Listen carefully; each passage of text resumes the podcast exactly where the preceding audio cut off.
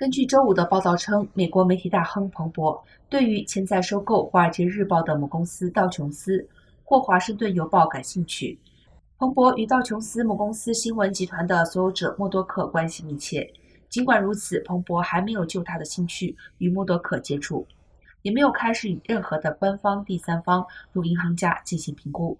十月份，默多克启动了一项程序，可能会在新闻集团和福克斯公司拆分近十年后重新整合的这两家公司。然而，这提议遭到了几位股东的强烈反对。他们表示，合并本身并无法实现新闻集团的全部价值。